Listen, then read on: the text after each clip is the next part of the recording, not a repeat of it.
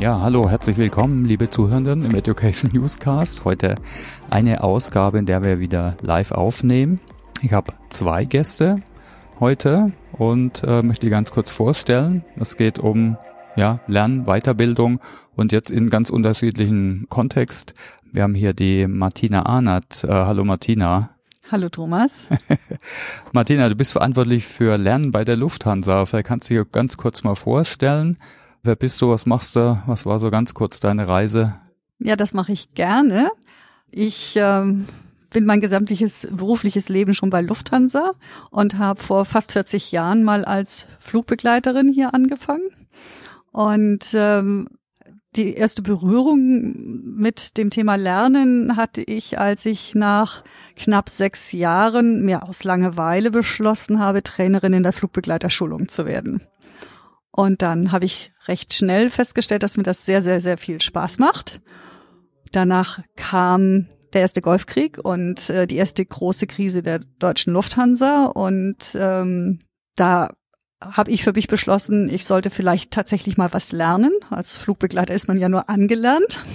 Und damit das Training so viel Spaß gemacht hat, habe ich ein Studium der Erwachsenenpädagogik begonnen und habe das dann nebenberuflich fortgeführt, bin dann erstmal völlig ungeplant in die Personalführung gewechselt. Und Personalführung hat für mich aber auch immer bedeutet, dass es Personalentwicklung ist. Ich habe in der Zeit ganz viele große Schulungsprogramme auch für fliegendes Personal, für Flugbegleiter mitgestaltet. Und so ist, bin ich immer näher an den Bereich Lernen rangekommen. Und dann durfte ich irgendwann mal die Leitung eines Trainingsbereichs übernehmen, habe das Training für die Stationsmitarbeitenden und die Vertriebsmitarbeiter der Lufthansa-Gruppe verantwortet. Und die letzte Station meines beruflichen Lebens ist jetzt, ähm, dass ich gesamtverantwortlich für das überfachliche Lernen in der Lufthansa-Gruppe bin und das mache ich jetzt noch zwei Wochen. da können wir vielleicht danach nochmal drüber reden, was danach kommt. Ja, ganz toll, dass du dabei bist. Und ja, vielleicht nochmal ganz kurz zum Kontext für alle, die zuhören. Äh, wir sind in einer Austauschgruppe heute zu Gast bei Lufthansa, moderiert vom DGFP. Und da haben wir immer das Glück, ganz unterschiedliche ja, Eindrücke zu bekommen. Wir haben hier noch ein, äh, jemand weiteres dabei, den Hans-Jürgen von der Bundesagentur. Vielleicht äh, sagst du ganz kurz ein paar Worte zu dir. Wir haben ja gerade besprochen, na, du grätscht auch mal gern rein und stellst Fragen oder machen, wir machen auch vielleicht nochmal mit dir nochmal ein extra Deep Dive, was ein bisschen anderer Kontext ist. Ja, gerne, Thomas. Äh, mein Name ist Hans-Jürgen Klemen bei der Bundesagentur. Ähm, ich bin aktuell Bereichsleiter in der IT, verantworte dort äh, Finanzen und äh, da gehört auch das Thema Personal dazu, dann auch eben die Fortbildung.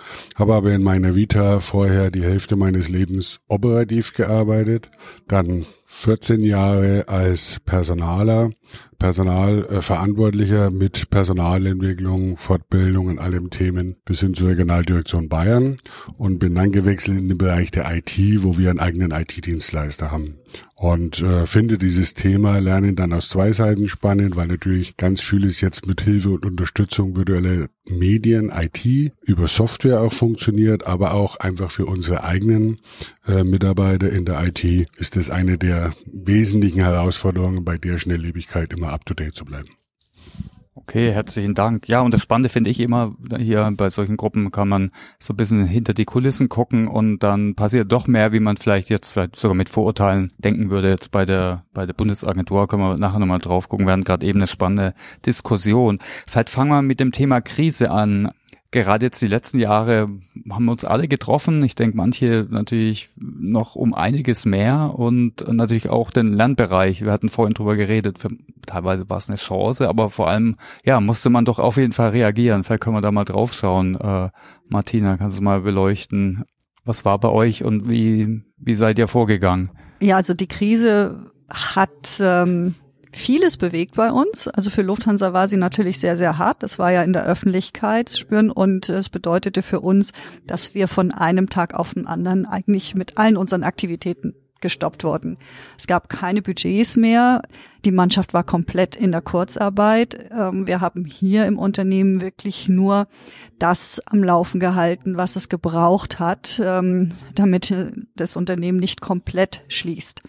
Und Learning war eindeutig ein Streichposten. Für mich begann da eine ganz spannende Zeit, denn wir haben uns von einem Tag auf dem anderen in einer virtuellen Welt gefunden mit ganz, ganz vielen Menschen, die zu Hause saßen, unfreiwillig, mit dem starken Wunsch, aus ihrer Zeit etwas Sinnvolles zu machen und in Kontakt zu bleiben. Mhm. Und wir hatten ein Riesenglück, dass wir kurz vor der Krise Microsoft Teams O365 Suite eingeführt hatten und somit die technischen Voraussetzungen hatten, um miteinander in Kontakt zu bleiben. Und ähm, es sind ganz schnell ganz viele unterschiedliche Formate entstanden, in die sich Menschen zusammengefunden haben, um sich über irgendwelche Themen auszutauschen. Und das hat das Thema Lernen bei uns in der Lufthansa-Gruppe, denke ich, nachhaltig verändert. Das hat eine Bewegung in Gang gesetzt, die ohne die Krise niemals möglich gewesen wäre. Kannst du da vielleicht ein paar Beispiele geben? Vielleicht auch was, wo, wo ihr begleitet habt? Manche Sachen sind vielleicht auch aus den Bereichen entstanden, wahrscheinlich selbst gesteuert oder? Ja, also ähm, was hier als erstes mal scharf geschaltet wurde, kann man sagen, war das Tool Yammer. Hm. Also das ist Social Media Kanal und der sollte jetzt irgendwie mit Leben gefüllt werden. Und ähm, dann haben wir Kollegen, haben wir Aufrufe gestartet, Kollegen gefragt, ob sie irgendwelche spannenden Themen haben, über die sie mal berichten wollen. Und das haben sich tatsächlich welche gefunden. Und dann haben wir ganz hemdsärmelig einfach Sessions eingestellt und Kollegen eingeladen, dazu zu kommen. Und so ist, ähm, sind so kleine Anfänge von einem Peer-to-Peer-Learning entstanden, das sich in der damaligen Zeit entwickelt hat. Und ähm, das für mich jetzt über die Krise hinaus eine wesentliche Säule von Lernen ist, die es vorher bei uns im Unternehmen so gar nicht gab. Ein Beispiel, ja. Mhm. Oder was wir auch gemacht haben, wäre undenkbar gewesen. Vorher waren Führungskräfte-Dialoge. Die Führungskräfte waren vor wirklich große Herausforderungen gestellt. Wie halte ich äh, Kontakt zu meinen Teams? Wie organisiere ich Arbeit virtuell? Es war für uns alle neu. Und wir haben Formate angeboten, in denen sich Führungskräfte aus der gesamten Welt zugeschaltet haben und darüber diskutiert haben und äh, Ideen ausgetauscht haben, Erfahrungen ausgetauscht haben. Und was an der Ecke auch ganz besonders war, war die Reichweite. Also es haben sich äh, Kollegen aus Indien und aus den Emiraten und aus Hamburg und aus München und aus Frankfurt im gleichen Call getroffen. Mhm. Und äh, wir haben erstmalig auch ja, direkt live miterlebt oder gehört, wie es unseren Kollegen da draußen geht, was früher nicht denkbar war, weil man musste hm. erst mal anreisen. Habt ihr das dokumentiert dann auch irgendwie oder waren das nur Live-Events kurze? Das waren Live-Events, in der Regel so zwei, zweieinhalb Stunden. Mhm.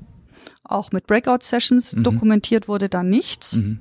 Es hat sehr wirklich vom unmittelbaren Dialog gelebt. Okay, ja, das waren immer so konkrete Beispiele. Hast du vielleicht noch andere Beispiele, was gut funktioniert hat, gerade äh, in der Krise? Wir hatten kurz vor der Krise LinkedIn Learning eingeführt.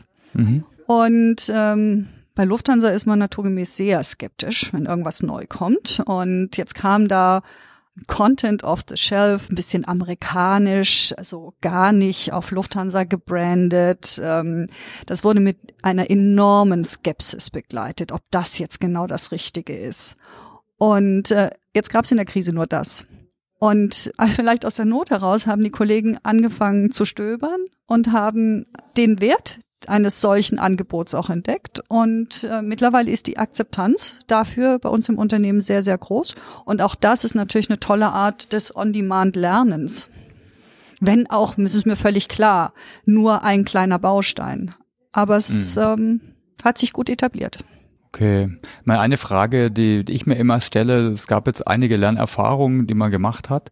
Wie verhindert man, dass man vielleicht wieder in alte Muster zurückfällt? Ne? Wir haben ja vorhin also natürlich Menschen sehen sich nach Begegnungen, nach sozialen Begegnungen, vielleicht auch face-to-face. Trotzdem sind jetzt solche Elemente, die du geschildert hast, so Peer-Learning, selbstgesteuert, vielleicht auch über Grenzen hinweg, wo dann doch viele von profitieren. Versucht ihr da äh, dran zu bleiben und dass man jetzt nicht wieder sagt, ach, jetzt treffen wir uns doch wieder im Hotel, so ungefähr? Ich äh, nehme gerade wahr mit großer Freude, dass ich diese neuen Formate, mhm. also virtuell relativ kurz, im Idealfall nicht mehr als eine Stunde und kostenfrei für den Lernenden sehr, sehr gut etabliert haben und sehr stark angenommen werden. Und wir haben parallel dazu jetzt wieder ein ganz klassisches Seminarangebot, trainergeführtes Seminarangebot eingeführt und stellen fest, dass es nicht angenommen wird. Und ähm, ja, wie gesagt, ähm, ich freue mich fast ein bisschen darüber. Ich merke aber auch, dass es hier im Management und in all den Kreisen, die sich nicht so intensiv mit Learning beschäftigen, kritisch wahrgenommen wird, denn wir haben, denke ich, immer noch ähm, so ja, in vielen Bereichen des Managements den, äh, die, die Meinung, nur ein Seminar mit einem Trainer ist eine echte Lernerfahrung. Mm, mm. Und dieses Bewusstsein, dass Lernen weit mehr ist und ähm, ja, dass Lernen eigentlich etwas ist, was wir in unseren Alltag integrieren und was zum Beispiel jetzt hier stattfindet, das ist halt so nicht verbreitet. Und wenn wir mm. dann kein etabliertes Lernangebot haben, wo wir auch mit entsprechenden Teilnehmerzahlen aufwarten können, dann entsteht schnell der Eindruck, es findet kein Lernen statt. Mhm. Ja, manchmal, ich meine, ich kenne jetzt gerade keine Studie, aber es heißt ja eh immer, ne, es braucht auch ein bisschen Druck für Veränderung. Und die war da jetzt auch da. Und äh, dann kam es doch so gut an, auch bei euch, dass es dann doch aufrechterhalten bleibt. Ich, ich glaube, es hat was auch ähm, mit, mit Verfügbarkeit von Zeit und Geld hm, zu tun. Dinge, die sich schnell ja. mal eben in den Alltag integrieren lassen, kommt mehr dazu. Dann natürlich auch, dass ich nach meinem individuellen Bedarf gehen kann. Ich mache das, was mir Freude macht und was mich interessiert. Und Geld ist bei uns definitiv ein Thema, denn ähm, aus der Krise heraus sind wir doch sehr auf Sparsamkeit getrimmt. Jürgen, hast du Kommentare oder willst du irgendwie ja, ist natürlich ausführlicher. Wir sind die andere Seite der Krise. Bei uns war es ja genau andersrum. Also wo Lufthansa in der Kurzarbeit war, hatten wir mal von 600 Mitarbeitern die Kurzarbeit bearbeiten auf 12.000 skalieren müssen, die vorher nichts damit zu tun hatten. Und das in einer Nicht-Begegnungszeit. Von daher war virtuelles Lernen für diese Kollegen elementar, um überhaupt arbeiten zu können und es an so zu schaffen, dass Unternehmen rechtzeitig ihr Geld bekommen, dass ordnungsgemäß gezahlt wird, war schon eine Herausforderung. Was bei uns noch das Thema war, ist, auch unsere Kunden konnten ja nicht Präsenz lernen. Von daher haben wir auch mit Bildungsträger gesprochen, dass die das ganze Lernen auf Virtualität umstellen. Also von daher haben wir zwei Seiten, die jetzt genau in die andere Richtung gingen. Der Druck, unbedingt Lernen zu machen in der Zeit der Krise, war enorm. Inhouse aber auch für unsere Kunden hin. Und wir haben ebenfalls skaliert von 6.000 virtueller gleichzeitiger Kommunikation auf 60.000, so dass wir so um die 80, 90.000 Mitarbeiter hatten permanent auf den Skype-Plattformen und auch virtuelle Beratungsangebote angeboten haben. Aber dieses Lernen, wie mache ich virtuelle Beratung, unterschätzt man. Das ist nicht das gleiche, wie wenn der Kunde vor mir sitzt, ist auch ein Themenfeld und es hat sich jetzt zeigt sich's, es hat sich schon bewahrheitet. Also ganz viele, die Onboarding machen, nutzen weiterhin diese virtuellen Thematiken, um Lernen tatsächlich zu gestalten über Virtualität. Wir hatten das Problem, wir hatten gerade ein wunderbares Seminar IT Leadership in Präsenz und dann kam die Krise und die nächsten Module standen an, was tun. Und wir haben es tatsächlich dann umgestellt, haben also einfach die Formate geändert und haben dann das weiter fortgesetzt. Also von daher ähnlicher Druck, allerdings mit einer anderen Sichtweise. Bei uns war der Druck zum virtuellen Land extrem hoch. Da hätte ich vielleicht nochmal eine Rückfrage. Wir hatten es ja auch gerade so ein bisschen. Wir sind jetzt wieder, also jetzt nicht mehr in der ganz krassen Krise, jetzt vielleicht andere Krise. Aber was habt ihr denn gelernt und was ist so aufrechterhalten oder was ist geblieben? Jetzt so wie bei Martina hat auch gesagt, einige Sachen sind geblieben. Die Leute lieben die Flexibilität und die Integration in den Arbeitsprozess. Bisschen du, was hast du angesprochen, dass die Virtualität bisschen bleibt, oder? Ja, also das bleibt auf jeden Fall. Und was viele schätzen ist, zum Beispiel auch in Interaktion mit dem Kunden, anders, äh, wenn der Kunde vor dem Schreibtisch sitzt, wenn ich jetzt etwas habe, ich kann den Bildschirm teilen, ich kann ihn die Sachen aus der Bildung direkt an den Bildschirm, der Kunde kann den Bildschirm teilen. Das schätzen ganz viele, dass das eine ganz andere Art ist, das ist ein Vorteil. Das gilt aber auch fürs Lernen gemeinsam. Also jemand bearbeitet einfach einen Fall, man guckt den einfach live zu, wie der das tut, anders wie in so sonstigen Lernformaten, wo jeder so vor sich hin lernt. Das müssen viele erst verstehen, dass jetzt eine ganze Gruppe virtuell auf mein Blatt Papier guckt und schaut, was ich da jetzt gerade tue. Aber macht jetzt auch bei vielen Spaß. Das, das hat sich äh, verstetigt. Virtualität bleibt. Also wir haben weiterhin so um die 50 Prozent, die wirklich aus Virtualität arbeiten und auch lernen. Was jetzt dazu kommt, ist dieses Inhouse umstellen auf virtuelles Lernen, da ist, glaube ich, noch einiges offen und einiges zu tun. Es gibt gute Angebote, aber zum Beispiel LinkedIn Learning hatte ich schon vorgeschlagen. Wäre so eine Möglichkeit, haben wir noch nicht, aber ich denke, das wird sich jetzt auch mit unserem neuen Personalvorstand auch deutlich weiterentwickeln. Wir haben so ein Programm Social Internet, wo Wissensteilung über Communities, Peer-to-Peer, Lernen oder sowas forciert wird. Das ist jetzt am Start. Und von daher bin ich da ganz froh. Und da warten auch alle drauf. Also ich merke, dass die Organisation heiß drauf ist. Ah, spannend. Okay. Also eine Frage, die ich auch immer gerne stelle im, Podcast ist, äh, weil wir hören viele Bildungsexperten, Leute aus, aus Learning and Development zu, aus der Personalentwicklung. Was, was sind eure konkreten Tipps? Könnte man vielleicht mal gerade in die Richtung gucken, ne? Wie kann man die positiven Sachen mitnehmen? Oder wie können wir immer auch mit Krisen äh, umgehen? Das wäre eine weitere Frage, also an konkreten Tipps. Habt ihr da Lust mal drauf zu schauen? Was habt ihr gelernt? Ne? Man kann ja auch gucken, was lief nicht so gut, ist ja auch immer eine Frage, die gern gestellt wird. Und was würde ich daher dann anderen raten? Also, also so einen richtigen Tipp zu sagen, so funktioniert, hätte ich nicht, aber ja, ich habe eine interessante Beobachtung gemacht. Mhm. Also was bei uns stattgefunden hat, dadurch, dass die Mittel so knapp waren, wir haben einfach ganz viel ausprobiert. Und es hat eine viel höhere Leichtigkeit gewonnen. Und wir haben zum Beispiel momentan ein Lernformat, das hätte ich nie gedacht, dass sowas möglich ist. Ähm, es wurde der Ruf nach Sprachenlernen laut, aber so richtig ähm, einen etablierten Sprachenanbieter wieder reinzunehmen, also das ist noch nicht so die richtige Zeit. Und dann haben wir einfach ähm, ja ein Peer-to-Peer-Learning für das Thema Sprachen angeboten, haben einfach Kollegen eingeladen, diejenigen, die nicht Muttersprachler Deutsch sind, zum German Smalltalk und die, die nicht muttersprachlich Englisch sind, zum Englisch Smalltalk. Und die einzige Voraussetzung war, daran teilzunehmen, dass man sprachlich nicht perfekt ist. Und das hat sich zu einer richtigen Bewegung entwickelt. Immer mehr wollen mitmachen, haben einen Riesenspaß dabei. Und ähm, das ist aus einer Laune heraus entstanden und etabliert sich jetzt als ein ein Angebot, das so viele so viele Bereiche berührt. Es ist ähm, Netzwerken, es ist Lernen. Ja, es ist einfach wirklich ein tolles Programm. Und ich glaube, das Einzige, was ich, wozu ich auch mein Team ermunter, ist ausprobieren. Gucken, was funktioniert und was funktioniert nicht. Und vielleicht wirklich jenseits dieser traditionellen Formate denken. Genau, was ich jetzt gerade auch mitgenommen habe, da braucht man jetzt nicht unbedingt so die geilste Gamification-Plattform oder ein super sophisticated Simulation. Ne? Das sind oft die kleineren Sachen. Peer Learning hast du angesprochen. Ne? Menschen treffen sich und äh, tauschen sich aus, reflektieren, probieren aus. Da entsteht schon relativ viel. Ja, wenn man sich überlegt, dass wir 100.000 Menschen sind, die hier arbeiten, das ist eine Kleinstadt, da ist unendlich viel Wissen da. Und das sind dann die sogenannten EDA-Kosten. Also Menschen sind vielleicht EDA. Ich brauche jetzt aber nicht unbedingt die teuerste Plattform. Ich kann mit den Sachen arbeiten, die ich habe.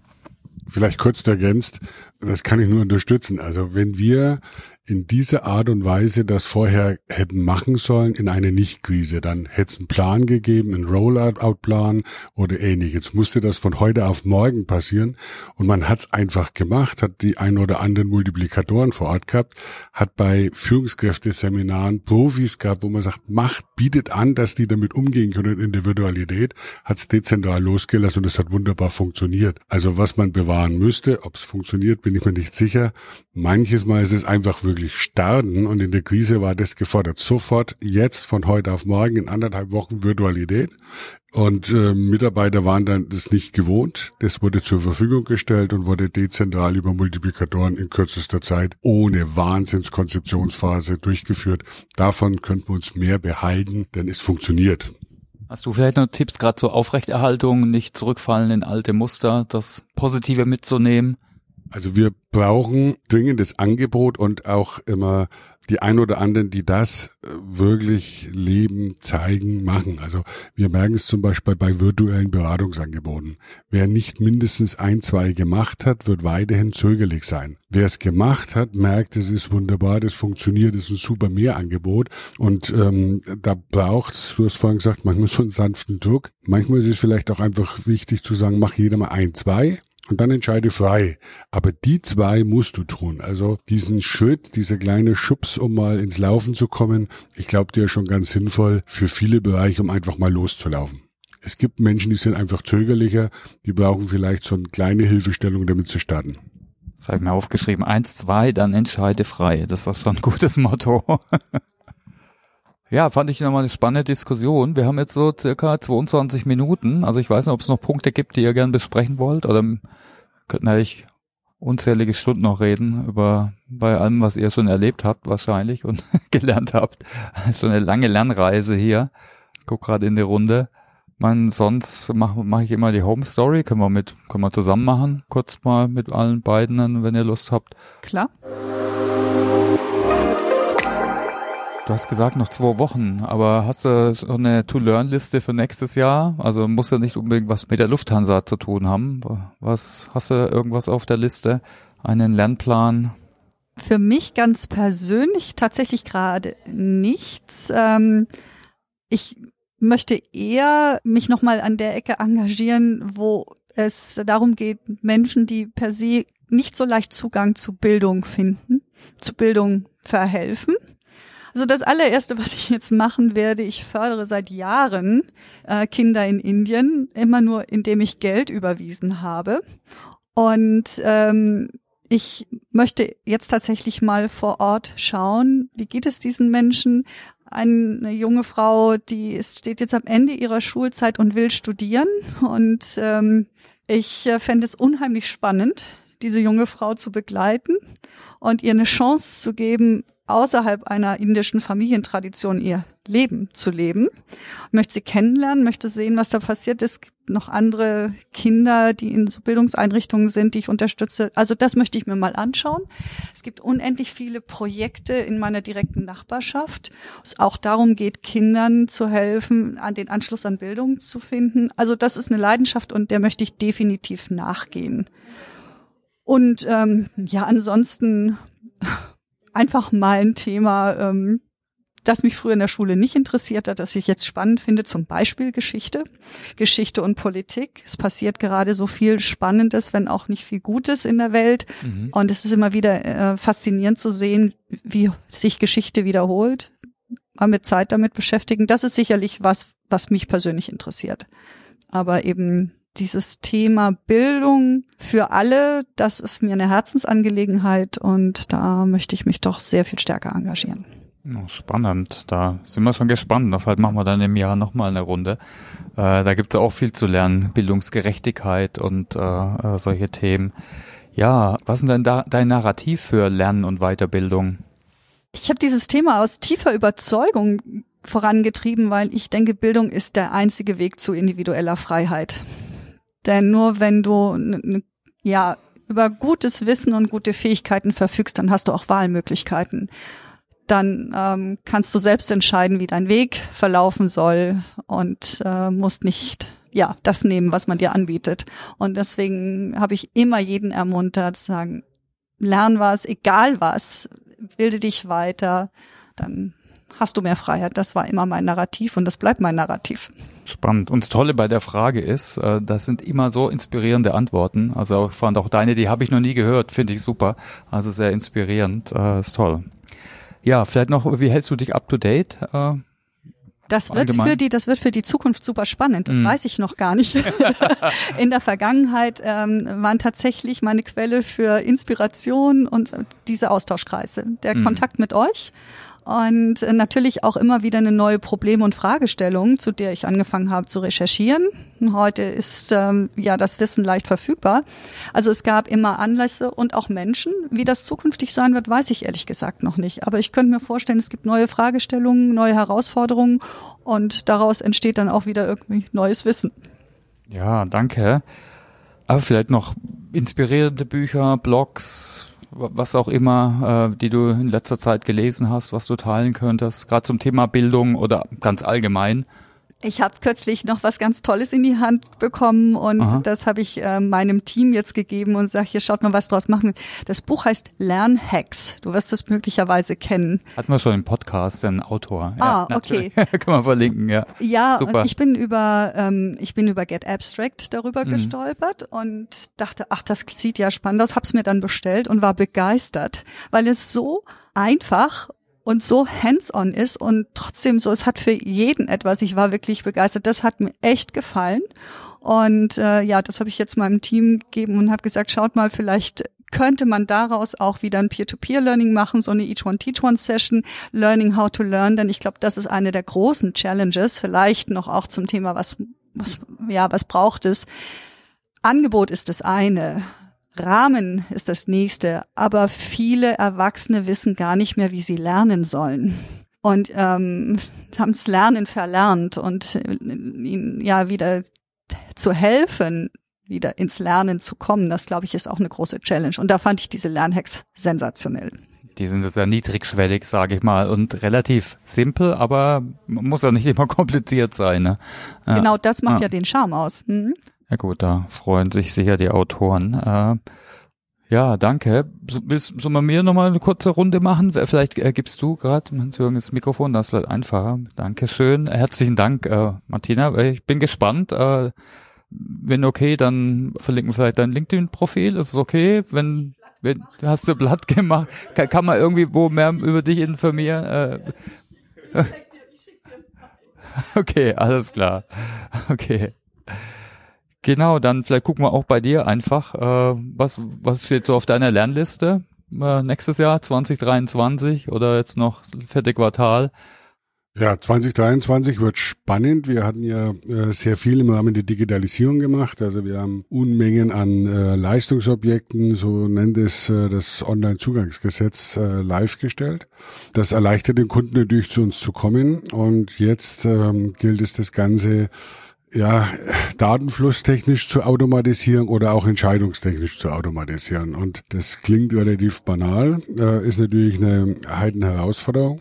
Und von daher haben wir jetzt äh, mit Fanalis auch den, ich sag mal, die Dekade der Automatisierung ausgerufen, waren jetzt Veranstalter letzte Woche von Human Friendly Automation von der Initiative, weil uns das wirklich ein Anliegen ist, wenn wir, ich mache digitales Change Team auch, Digitalisierung weiterzubringen, gleich von Anfang an mitzudenken, Kunden einzubinden. Und jetzt gilt das Ganze nicht auf Digitalisierung, sondern Automation Change. Und das ist für Mitarbeiter, wenn plötzlich ihre Arbeit automatisiert wird, ein Change-Prozess, der ist nicht zu unterschätzen. Da gibt's Ängste, da gibt's Befürchtungen und wir wollen das Ganze eben sehr mitarbeiterorientiert tun für die Mitarbeiter. Wir verlieren ein Drittel unserer Beschäftigten innerhalb der nächsten Jahre. Von daher muss keiner eine Sorge um den Arbeitsplatz haben. Nur das kann man jetzt pauschal pauschal sagen, wenn es um mich geht und ich sehe, der Prozess wird automatisiert, dann habe ich Angst und Befürchtungen. Und von daher wird es für mein Change-Team und mich eine Herausforderung, äh, das zu machen. Und gleichzeitig haben wir eine riesen Transformation bei unserem IT-System aus. Wir stellen es von der technischen äh, Struktur auf eine produktorganisierte Struktur um, mit Andockpunkten, ich sag mal so bis DevSecOps. Und das ist natürlich jeder, der in dem kennst du dich aus in dem IT-Bereich, es weiß, das ist ein Change-Prozess. Da werde ich eine Million an Erfahrungen nächstes Jahr machen. Und äh, da freue ich mich aber auch drauf, weil ich bin überzeugt, dass das sinnvoll ist, dass es notwendig ist und uns weiterbringt. Aber natürlich sind Betriebsleute, die jetzt plötzlich äh, in so einem Scrum-Team aufgehen, nicht unbedingt erfreut. Sie sind halt im Ops äh, absolute Spezialisten, aber äh, die haben so viele Fähigkeiten, dass ich absolutes mhm. Zutrauen habe. Aber natürlich hat jeder so seine Angst. Von daher steht einiges für uns vor der Tür. Oh, da müssen wir vielleicht nochmal echt detailliert drauf gucken, weil das ist natürlich super spannend. Ich habe schon ein paar Podcasts zum Thema Change und Digitalisierung des Change Management an sich gemacht, also sehr spannend. Und es ist sicher ein riesen Change, gerade äh, wenn sich die Tätigkeiten und vor allem, vor allem parallel die Verantwortlichkeiten und die Prozesse Absolut. ändern. Äh, Ganz ja. neue Funktionen entstehen, die noch unbekannt sind. Also das wird äh, interessant, ja. Okay, dein Narrativ für Lernen Ja gut, ich habe wirklich seit Urzeiten für mich einen Spruch. Also es gibt Dinge, die ähm, machen Spaß mhm. und es gibt Dinge, da lernt man was und im Idealfall sind es beide zusammen. Und ähm, von daher sage ich, Lernen ist eigentlich so, ja, lebensfähiges Atmen. Wir arbeiten, um Probleme zu lösen. Auch wenn immer alle sagen, ah, ich habe ein Problem, wo ich sage, ja, deswegen arbeiten wir. Und das besteht seit mein Leben. Ich habe Hunger, also muss ich ein Problem lösen, ich mache was. Und dazu muss ich lernen, wie geht das. Wenn da jeder sich an diese Wurzel zurückerinnert, muss man einfach lernen. Das ist tägliches Geschäft und es wird auch nie aufhören. Deswegen lebenslanges Lernen ist ja so ein Spruch, wo ich sage, ja klar, ist so. Mhm. Das wird so sein. Ähm, das muss man unterscheiden von dem Thema Bildung. Mhm. Das ist das andere, wo ich sage, da bin ich bei Martina und finde es auch spannend. Also Chapeau, wenn das dann so deine Aufgabe für die nächste Zeit ist. Aber Angebote zu machen, die interessant sind, ist ja die Herausforderung. Und Menschen sollten frei entscheiden können, was sie dann tatsächlich an Bildung machen. Gerne in Interaktion, gerne mit Beratung. Aber wichtig ist, glaube ich, dass man nicht zu stark vorgibt, was jemand an Bildung weiter innerhalb der Organisation macht, sondern so ein Angebot hat, das für die Menschen auch wirklich Interessantes dabei ist. Okay, danke. Ja, wie hältst du dich denn selber up to date? Ja, also ich nehme an vielen Veranstaltungen teil. Wir haben ein großes Austauschprogramm. Wir sind jedes Jahr mit unseren Hyperscalern. Wir sind in den USA, wir sind in Israel, wir sind in England und ähm, schauen danach, was machen Startups, besuchen also immer innovative Firmen, die also irgendwelche Dinge haben, die neu sind. Wie, wie gehen die das anders an? Schauen uns aber auch die Großen an, wie die ihre IT nach vorne bringen. Das ist so für mich eine der wesentlichen Elemente, dass zu erleben und dann tatsächlich auch einfach mal in den Gruppen zu sein, zuletzt bei Microsoft wirklich einfach mal in dem Bereich und zu gucken, wie bauen die ihre Software, mit welchen Bereichen, finde ich ganz spannend. Kommen dir da ein, zwei Aha-Momente so, oder Lernerfahrungen in den Kopf, die du jetzt letzt hattest?